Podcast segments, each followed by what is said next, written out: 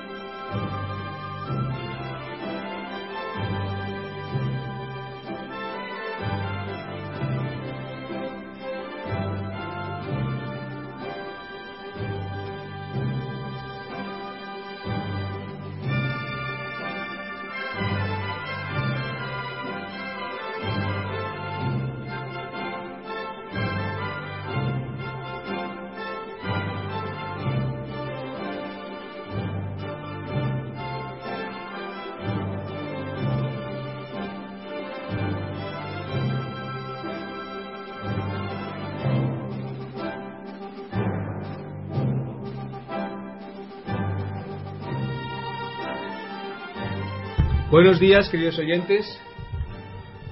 Feliz año 2014. Empezamos un nuevo año. Hoy es jueves 2 de enero de 2013. Yo soy Baldomero Castilla y estamos en un nuevo programa de Radio Libertad Constituyente. En Brighton tenemos a nuestro amigo y corresponsal eh, eh, Julio. ¿Qué tal, Julio? ¿Cómo estás?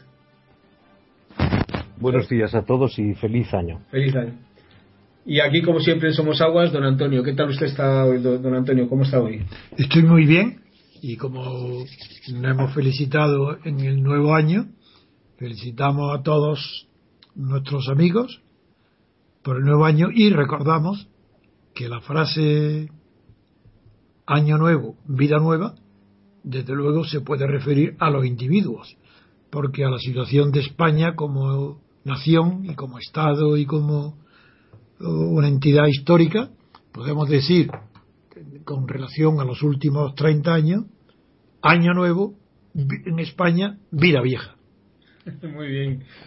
Muy bien, don Antonio. Pues hoy no vamos a hoy vamos a dedicar parte del programa a un documento que hace ya más de un año que está elaborando el Ministerio de Exteriores, que su titular es el señor García Margallo. Un documento que se llama Por la convivencia democrática y que lo ha distribuido parece ser a raíz de que la, el- eh, los catalanes han han hecho público la fecha y la pregunta de su, de su intención de separarse de España. Entonces, este documento, vuelvo a deci- a a decir que se, se titula Por la convivencia democrática, tiene varias eh, frases, varios apartados, y entonces vamos a ir, eh, digamos, analizándolo, pues unos cuantas, unas cuantas frases de- o, o, digamos, apartados de este documento.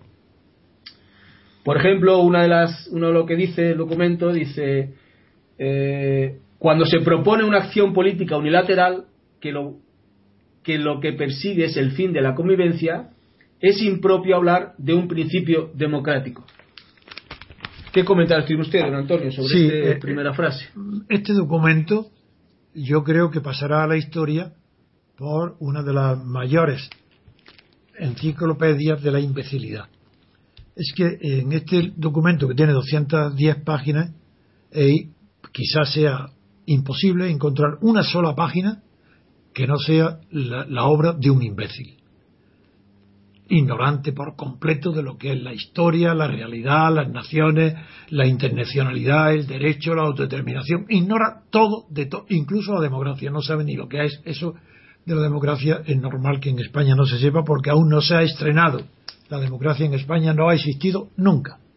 Bien, la primera pregunta, la primera cuestión que me planteas es eh, Cuando se propone una acción política. Sí, dice, cuando, cuando- lo que has dicho, que cuando se propone una acción política unilateral, Eso es. ¿qué significa unilateral? Un- una- por una de las partes. Luego, si hay, si está, hay una, un- se propone una acción política unilateralmente, se está reconociendo que es que hay dos partes. Y no es verdad. Primer error. nunca puede el gobierno español utilizar la palabra unilateral eh, refiriéndose a Cataluña. porque puede hablar de la generalidad, porque Cataluña está compuesta de españoles. Unos eh, quieren separarse y otros no. Y la, y la mayoría no quiere separarse. Entonces, ¿cómo se puede decir unilateral? Es que si fuera bilateral ya sí tendría sentido. Veamos, en primer lugar, no es unilateral. Porque no son dos partes iguales, Cataluña y España, sino que Cataluña está dentro de España.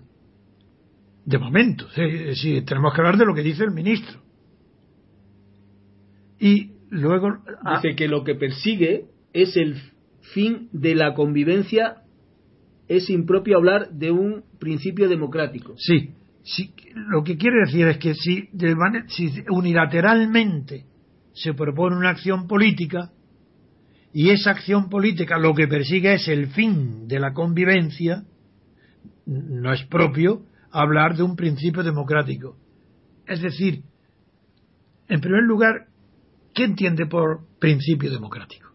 ¿Qué es principio? La democracia es la democracia que son unas reglas de juego. Pero principio democrático sí, se emplea en general la palabra principio democrático es el principio de decisión por mayoría y minorías.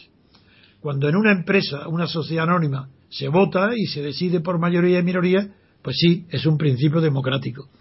Cuando en, en, cualquier acción política, en cualquier legislación en el Parlamento se decide por mayoría y mayoría, esa decisión sí se ha adoptado por eh, una regla democrática en el caso de que el que vote no esté obedeciendo las órdenes de otro.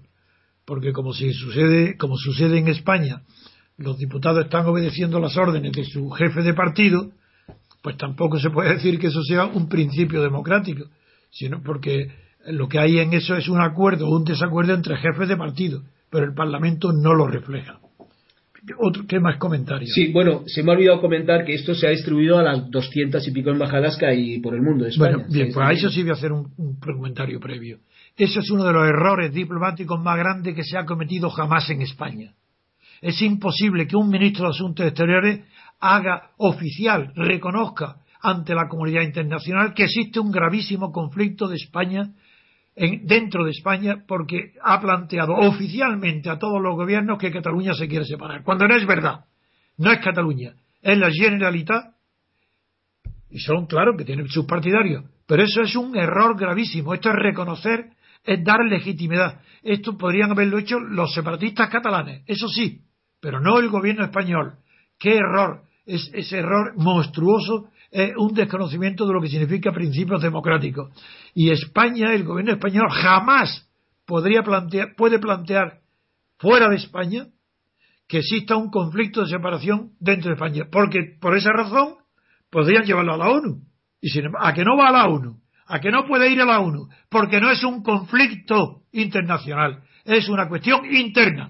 Y como es una cuestión interna, no puede plantearla internacionalmente, ni siquiera para darle conocimiento al resto de la comunidad internacional de cuál es la postura española. ¿Pero por qué? ¿Pero quién es la comunidad internacional para decir este asunto? Ya veremos que luego al final, en, el último párrafo, porque yo lo he leído el documento, y en el último párrafo eh, dice algo Solo si se persuade. Eh, eh, ah. Sí, no, no, sí. Eh, se dice al final, literalmente, dice, solo si se persuade a la sociedad internacional de que esa es la, la, realidad, la realidad es de que, de que la gran mayoría de los catalanes, que piensa que los catalanes hay mayoría que se quieren separar. Bueno, solo si se persuade a la sociedad internacional de que esa es la verdadera realidad de España, que, hay una que hay una voluntad mayoritaria de catalanes que se quieren separar.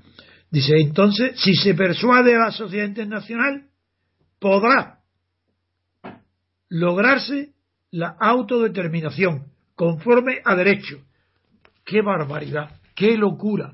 Ni conoce siquiera el origen de la autodeterminación, ni conoce las resoluciones de la ONU que jamás se refiere a la, autodeterminación porque hay un acuerdo de la sociedad internacional. Es un principio que afecta a los derechos a los pueblos sometidos a las colonias.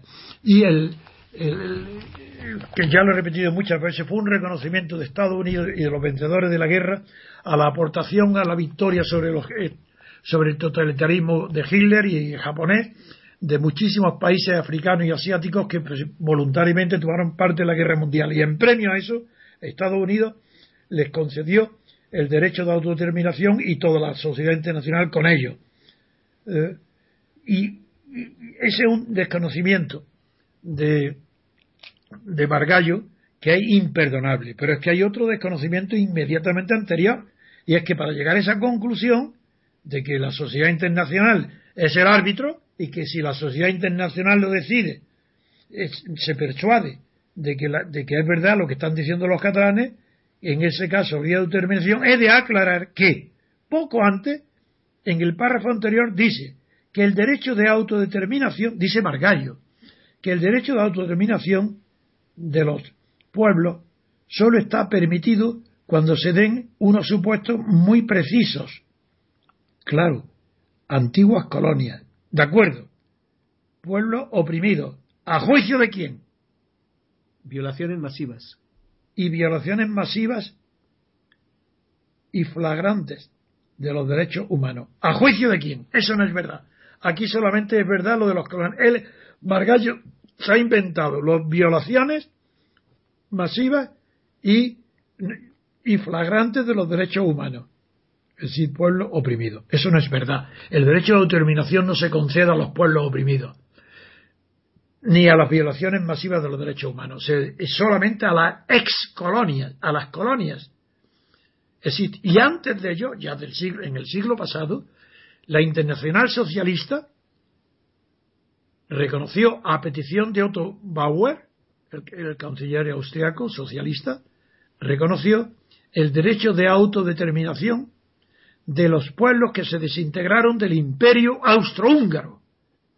Pero es que este hombre no tiene ni idea de historia, es que no conoce la diplomacia, no conoce el derecho. Y, actúa como un chuleta de barrio, dando lecciones y, poniendo en ridículo a España ante la comunidad intelectual internacional.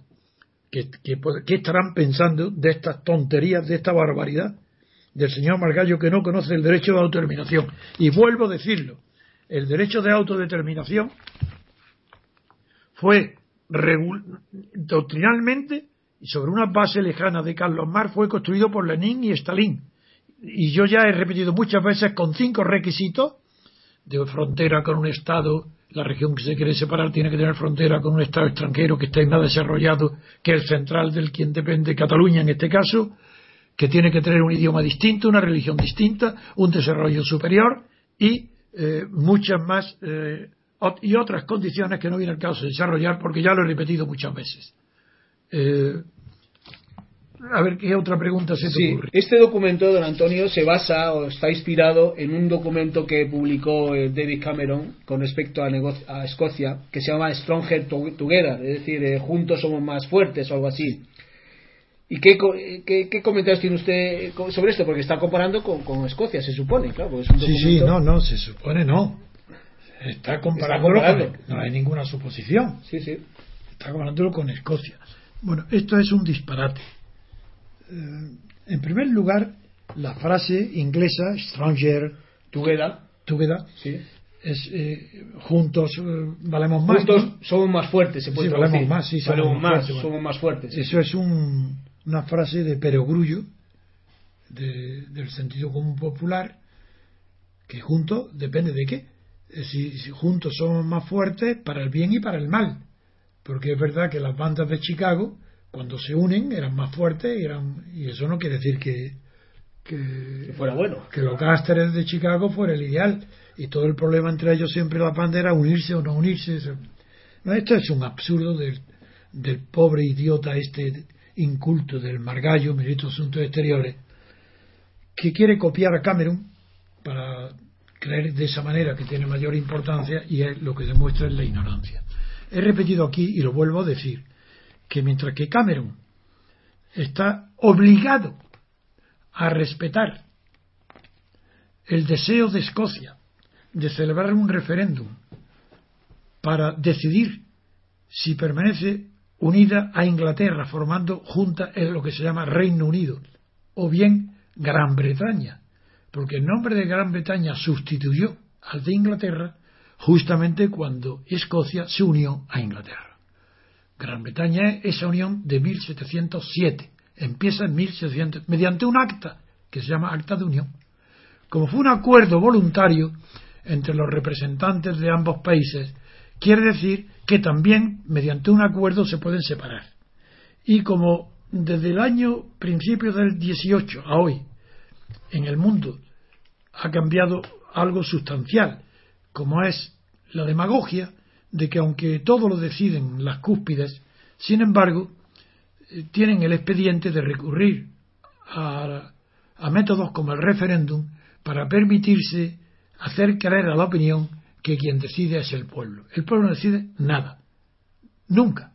Porque para que un pueblo decida en, Inglaterra, decida, los escoceses y los ingleses decidan seguir unidos o separarse, eso está cocinado, preparado por los respectivos gobiernos, es decir, por la clase dirigente de ambos países. El pueblo no es, el pueblo de luego vota y vota lo que le dan hecho y cocinado.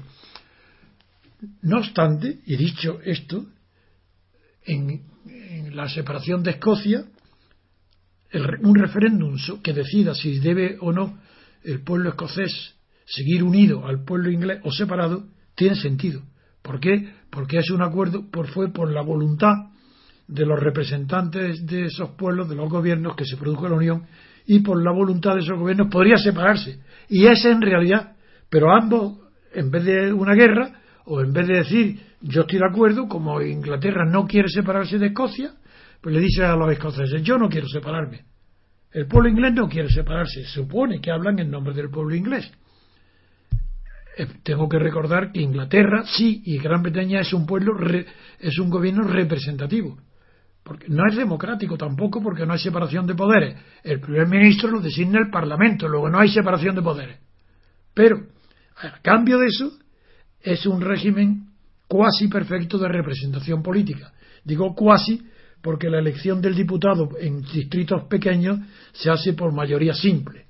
Y y para que eso fuera verdaderamente democrático tenía que ser mayoría absoluta, para que en segunda vuelta, al, ser elegido como en Francia el, eh, uno de los candidatos, ya el elegido, al ser mayoría absoluta, representa no solo a los que lo votan, sino también a los que no lo votan, porque eso fue, en eso consiste la convención que se llama democracia, es que lo que se decide por mayoría absoluta obliga al que vota en contra y eso por eso es mejor que el inglés. Pero el inglés es representativo, porque por mayoría simple también es representativo.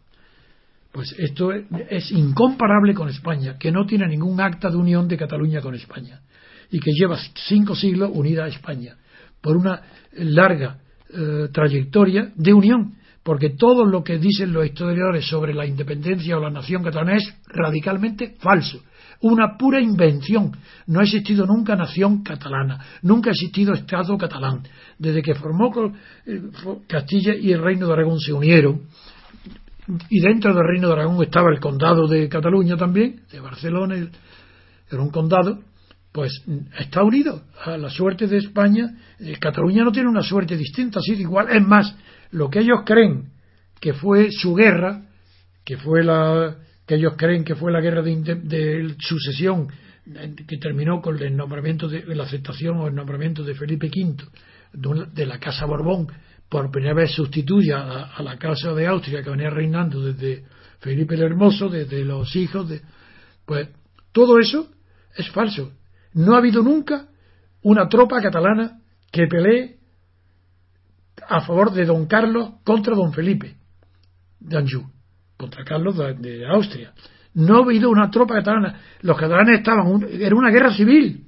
Entonces había en, ambos bandos, en los bandos que proponían para España el, trono de Felipe V, como los que proponían el trono de España para el austriaco Carlos, Carlos, ambos estaban en Cataluña y fuera de Cataluña estaban divididos. Había, era una guerra civil. No había catalanes contra españoles ni contra castellanos porque era imposible esa distinción.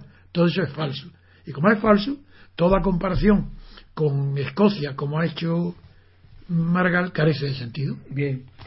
El objetivo del documento parece ser es que los diplomáticos dispongan de una sólida batería argumental cuando deban abordar el reto soberanista. Bien. Eso es lo que el objetivo. Pues no hay, por muchas baterías que tengan, no una, sino por una, una división acorazada y por una línea de baterías interminable, no son los argumentos los que podrán jamás decidir si eh, Cataluña debe continuar unida a España en virtud de un referéndum decisorio sobre esa cuestión en nombre del derecho a decidir. Eso es mentira, porque en ninguna batería de argumentos podrá jamás soslayar el tema de que eh, la nación y el Estado no dependen de la voluntad de los gobernados. Entonces, ¿qué argumento puede haber si no depende de la voluntad? Vamos a ver. Vuelvo a repetir el chiste del campanario. Hay que repetirlo continuamente porque en la vida ordinaria estamos continuamente asistiendo a este triste espectáculo. Batería de argumentos. ¿Pero qué batería de argumentos si basta uno solo? ¿Cómo batería? El único argumento es que no depende de la voluntad que el, derecho de autodeterminación, el derecho a decidir, no depende de la voluntad de los catalanes, ni tampoco de la voluntad de los españoles, del resto de España, de Andalucía, Canarias, aunque todos estuviéramos de acuerdo en decir Cataluña se separa de España, eso no vale para nada, porque no son asuntos sujetos a la voluntad de los individuos. Esa teoría subjetiva de la nación, que habla de construir países, construir nación, proyecto común, proyecto eh, y vida en común. Sí, no, proyecto de vida en común no, pero dice proyecto sugestivo, además. Así que si no es sugestivo tampoco, ni proyecto. ¿Y quién decide lo que es sugestivo? Porque yo sé que para un matrimonio, sí, unos novios, para ellos casarse o vivir juntos es un proyecto sugestivo de vida en común. Pero ¿cómo? ¿Una nación ha sido alguna vez proyecto? Jamás. Las naciones se forman por guerras civiles, matrimonios reales, eh, eh, prescripciones de conquista, anexiones territoriales que duran, jamás por un argumento. El argumento es la fuerza, por tanto, batería de argumentos no ignora por completo el terreno que pisa. Ningún argumento hay a favor que pueda estar en contra ni a favor de la independencia de Cataluña, porque no es con argumentos como se, sino con la historia, con hechos reales. Es más, vuelvo a recordar la enorme valor que tiene una de las teorías filosóficas de Heidegger, muy superior a la de Sartre, cuando equipara el ser a la decisión. Lo que se llama el derecho de decidir, claro, para un existencialista es fundamental, porque para un existencialista nosotros estamos arrojados al mundo, estamos eh, entregados a lo dado, nada es puesto por nosotros, todo recibe, y en efecto, la nación nos viene dada, como nos vienen dados nuestros padres y nuestros abuelos. ¿Hay qué derecho a decidir? Ninguno. Y Heidegger dice, llega nada menos que decir, a identificar el derecho a, decidir, la decisión, con el ser.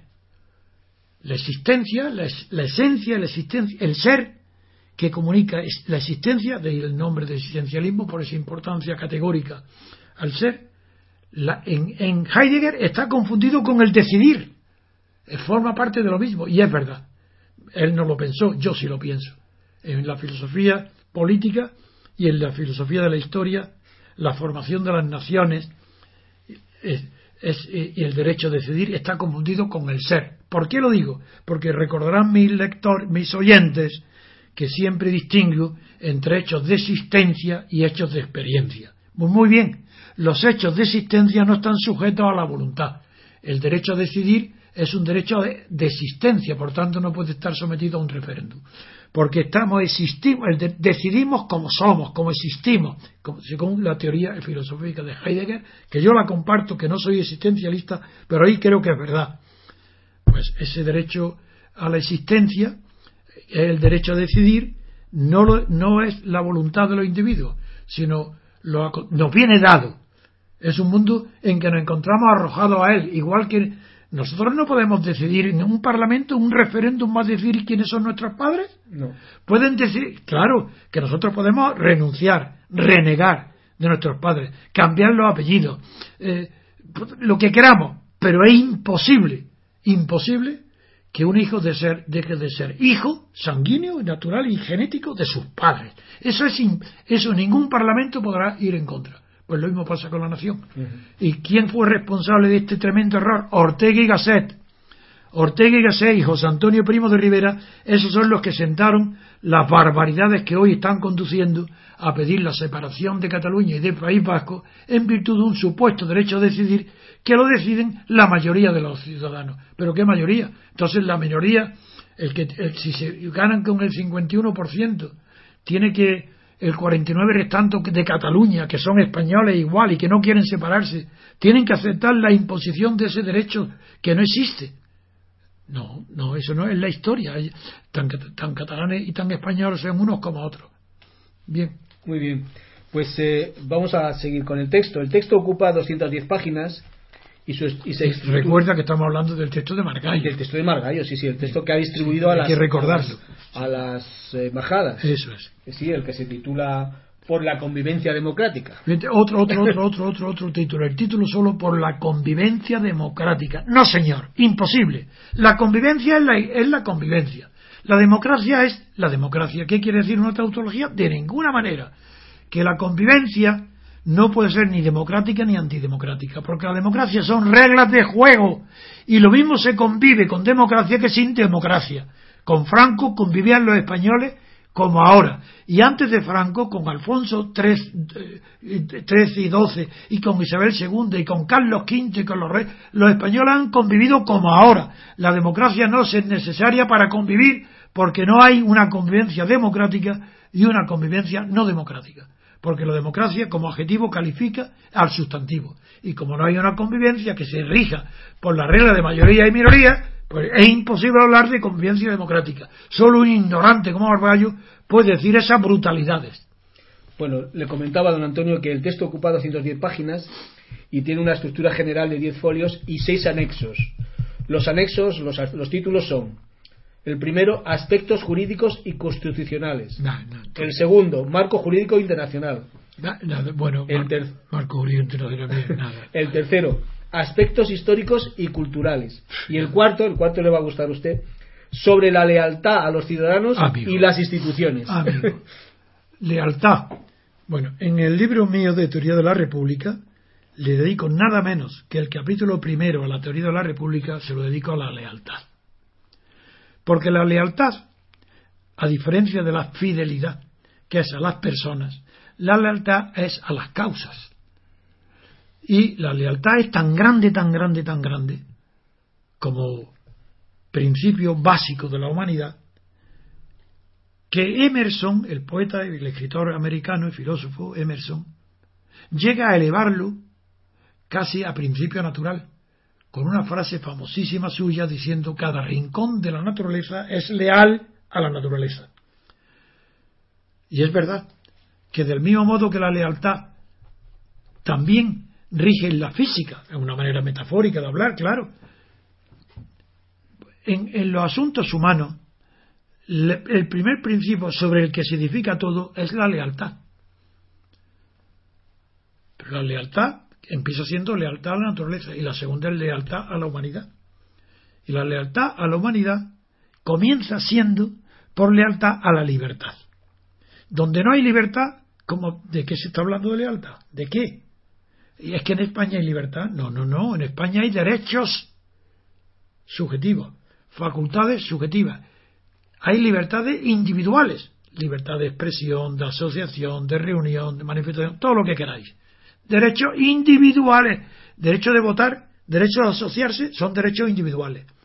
Y donde hay derecho no hay libertad, porque el derecho concede facultades. Y como esas facultades ya están ordenadas, regladas, si algo tiene derecho, ya tiene algo más que libertad, es un poder que la libertad no tiene, porque la libertad tiene el poder nada más que de la libertad, pero un derecho sí que concede un poder sobre los demás, ah, tiene un derecho, un poder que a veces se llama ergaornes, que es frente a todo el mundo, y si es un acreedor tiene derecho frente al deudor.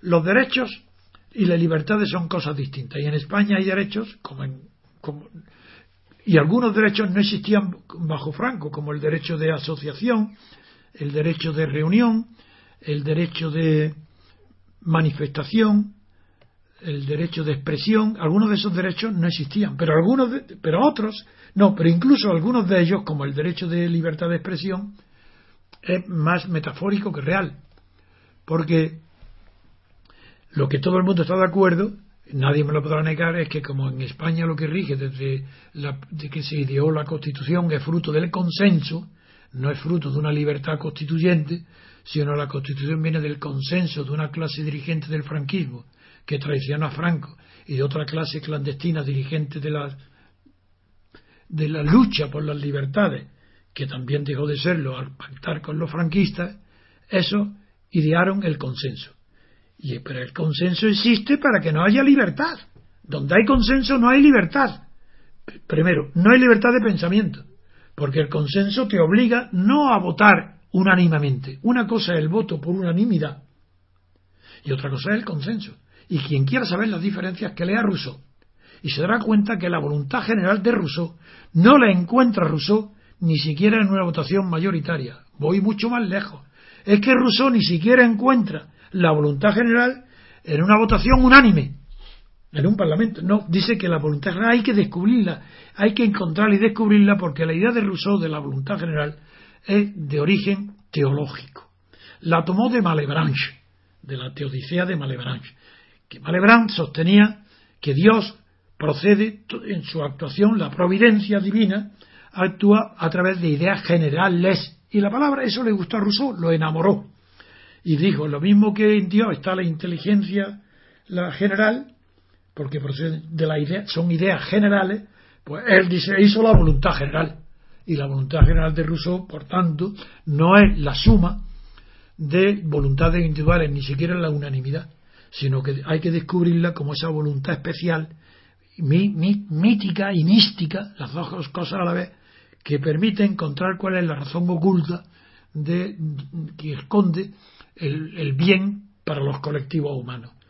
Y ese misterio, pues no sé, como es una, una, utopía, no se sabe lo que es, se resuelve de modo práctico mediante votaciones.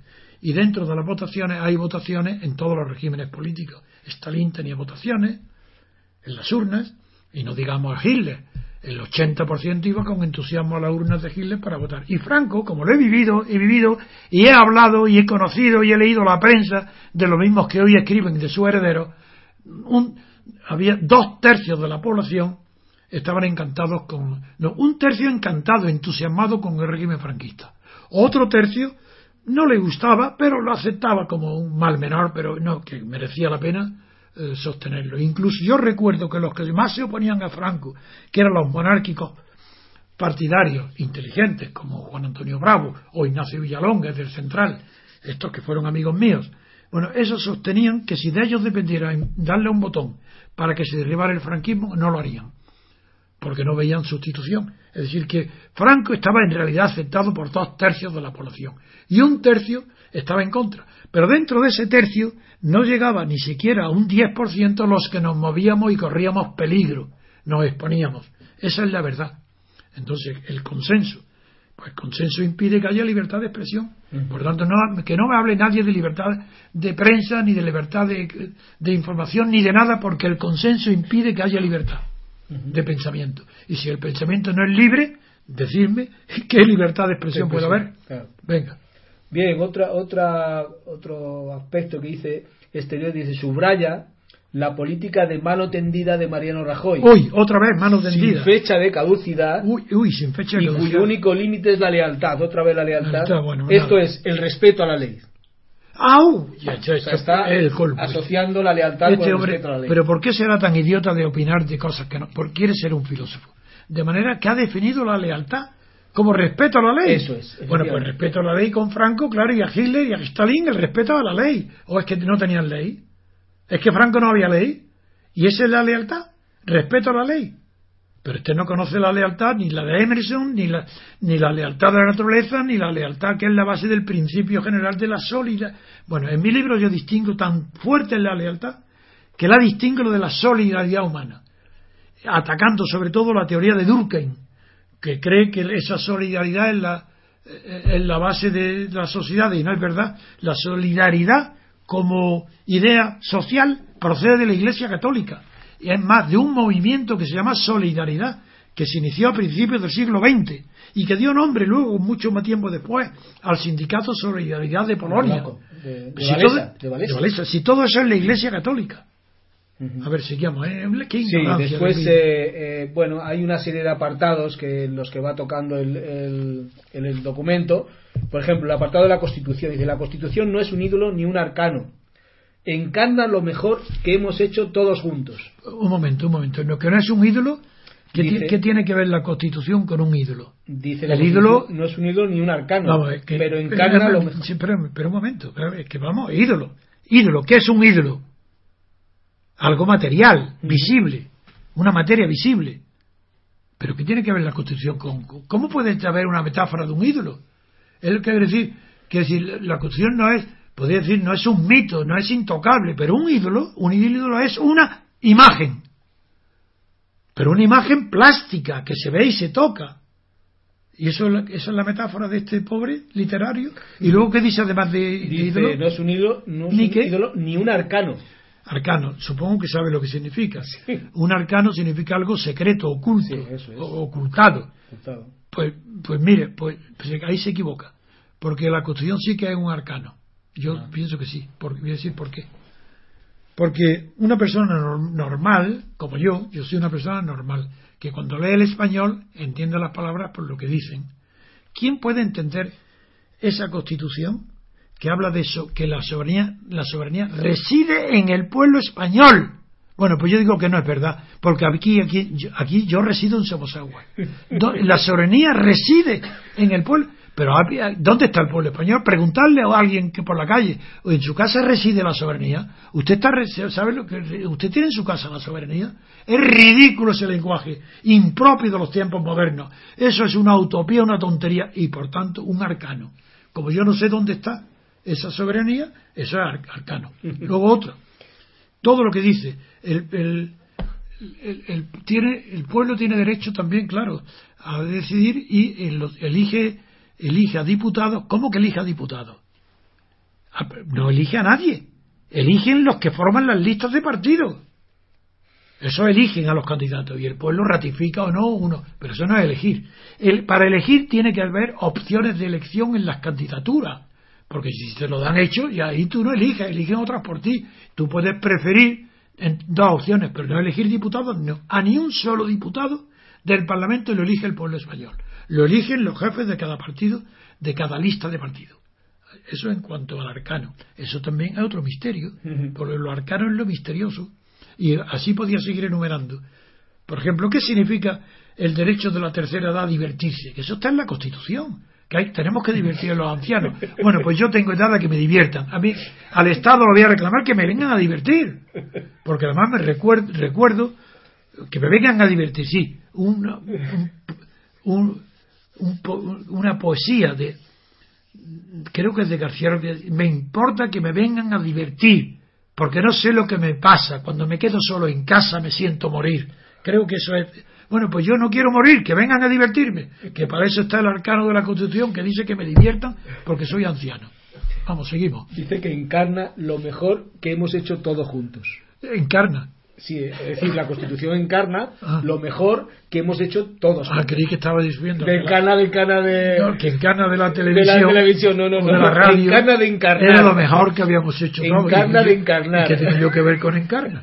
Bueno, pues bien, Encarna de encarnar Pues si la Constitución- que hemos hecho todos juntos. Ah, la cuestión encarna ella, ¿no? La que hace carne, Claro, claro. hace nue- nuestra carne es la constitución. carne. La mía desde luego no lo está, eso lo aseguro.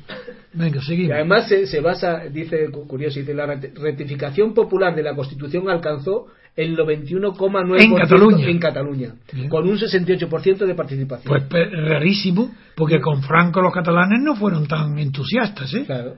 Así que fueron más, más entusiastas que con Franco. Esto es que es mejor que cualquier referéndum con Franco. Es mejor, con Franco nada, no, nada, no se llegaba a estas cifras. Nada, pero ahora son tan leales, son tan leales los Sí. catalanes que ahora ya no quieren. Dice, después hay- habla de reforma constitucional. Dice, aunque evidentemente es posible reformar a la Constitución, el cauce es complejo en todos los países, también en España. ¿Cómo? Una- ¿Cómo? el, el- el cauce. Sí, sí, también en dice, España. Una reforma constitucional que conlleve un cambio sustancial del modelo de Estado ha de ser el producto de una decisión del pueblo español, Un titular momento. de la soberanía nacional. Un- un- bueno, otro, esto ya sí que, esto es su José Antonio Primo de Rivera. Sí. Esto es la unidad de destino en lo universal. Pero ¿cómo va a ser Pobre, pobre, pobre hombre, pobre ministro. Pero ¿cómo puede pensar que una decisión del pueblo español lee literalmente dice una reforma, puede, una reforma constitucional puede cambiar el modelo de Estado pero de qué modelo habla ¿Qué, qué, yo no sé lo que es modelo. Sí las chicas yo me casé con una modelo muy guapa. Entonces yo sé muy bien lo que es una modelo una maniquí de las grandes casas de costura pues son maravillas eso sí que entiendo pero un modelo de Estado pero ¿quién elige un modelo de Estado? ¿Franco era un modelo de Estado? No, un modelo. el Estado era el mismo, la administración es la misma. Que había unos derechos de sí, había más derechos a protestar, bueno. Pero ¿qué es eso? Lo que hay es formas de gobierno. Porque la forma de Estado, que es república y monarquía, ¿en qué, ¿en qué se diferencia la española de Franco? Si es Franco el que nombra a Juan Carlos, lo pone es su sucesor. Por tanto, claro que hay un régimen monárquico en España, inaugurado por Franco. Franco funda el reino español como Juan Carlos, eso sí, pero nada más. No hay modelo de Estado que pueda decidirse por voluntad de los españoles. El modelo de Estado no. El modelo de Estado es, es primero una frase absurda, el modelo de Estado. Distintas clases de Estado sí. Hay, el, el, Estado siempre es una entidad autoritaria. Y nunca hay que olvidar que el Estado se define el Estado se define, según la mejor definición que ha habido nunca, que es la de Max Weber, se define como el monopolio legal de la violencia. Eso lo tienen no los gobiernos, lo tiene el Estado. Lo que tiene el Estado, que se distingue todo lo demás, es que es el único que tiene el monopolio de la violencia legal. Pues eso, eso que, que, que todos los modelos de Estado tienen como última definición la de Max Weber. Luego no hablemos de modelos de Estado, sino de formas de Estado la forma es distinto del modelo. El modelo indica que es un ideal y por tanto es incompatible que haya modelos en plural, porque modelo, lo modélico es lo ejemplar, lo único, lo mejor.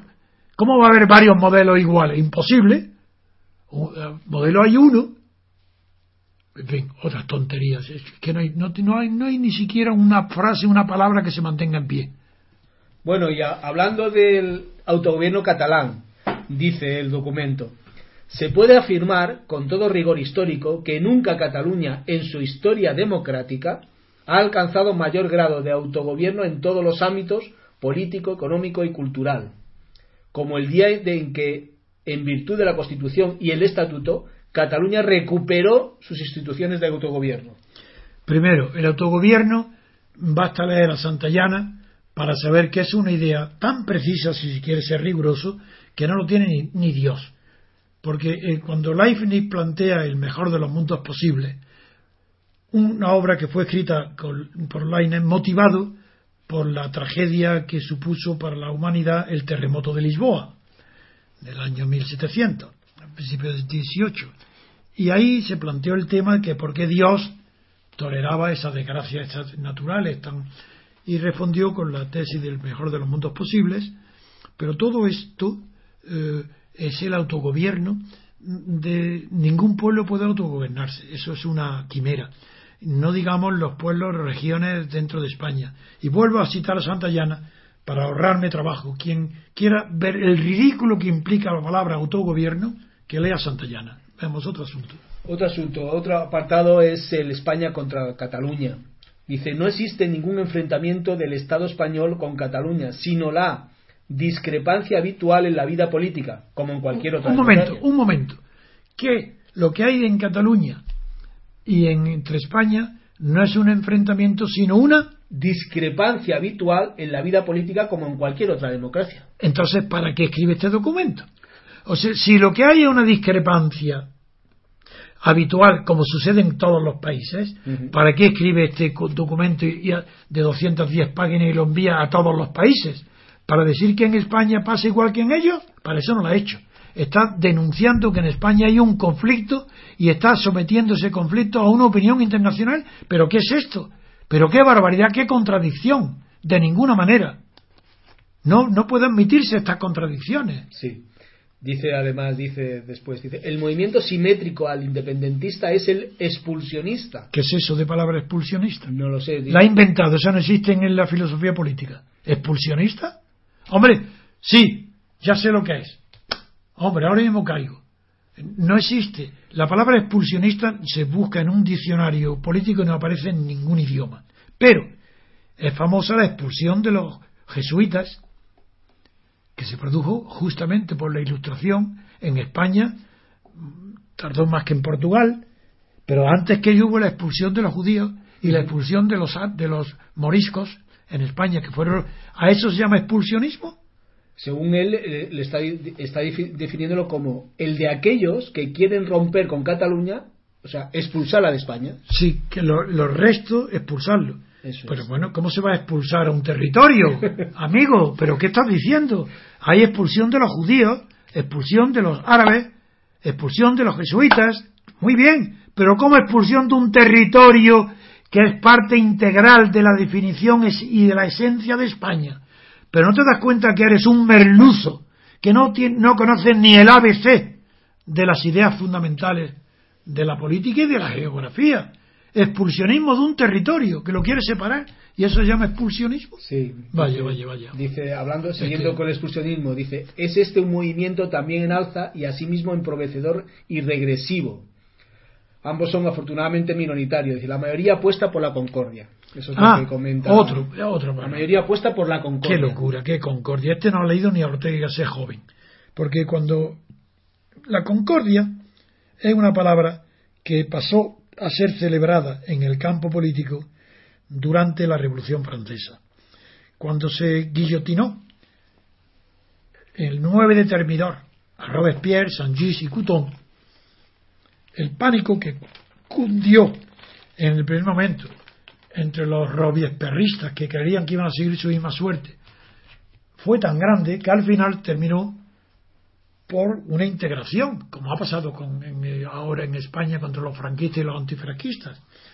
Después de la, durante el directorio, que lo de Barras, y lo que siguió a, Robespierre, en París se inauguraron restaurantes cinco estrellas y salas de fiesta y de baile y cotillones, más de 500, como nunca había habido.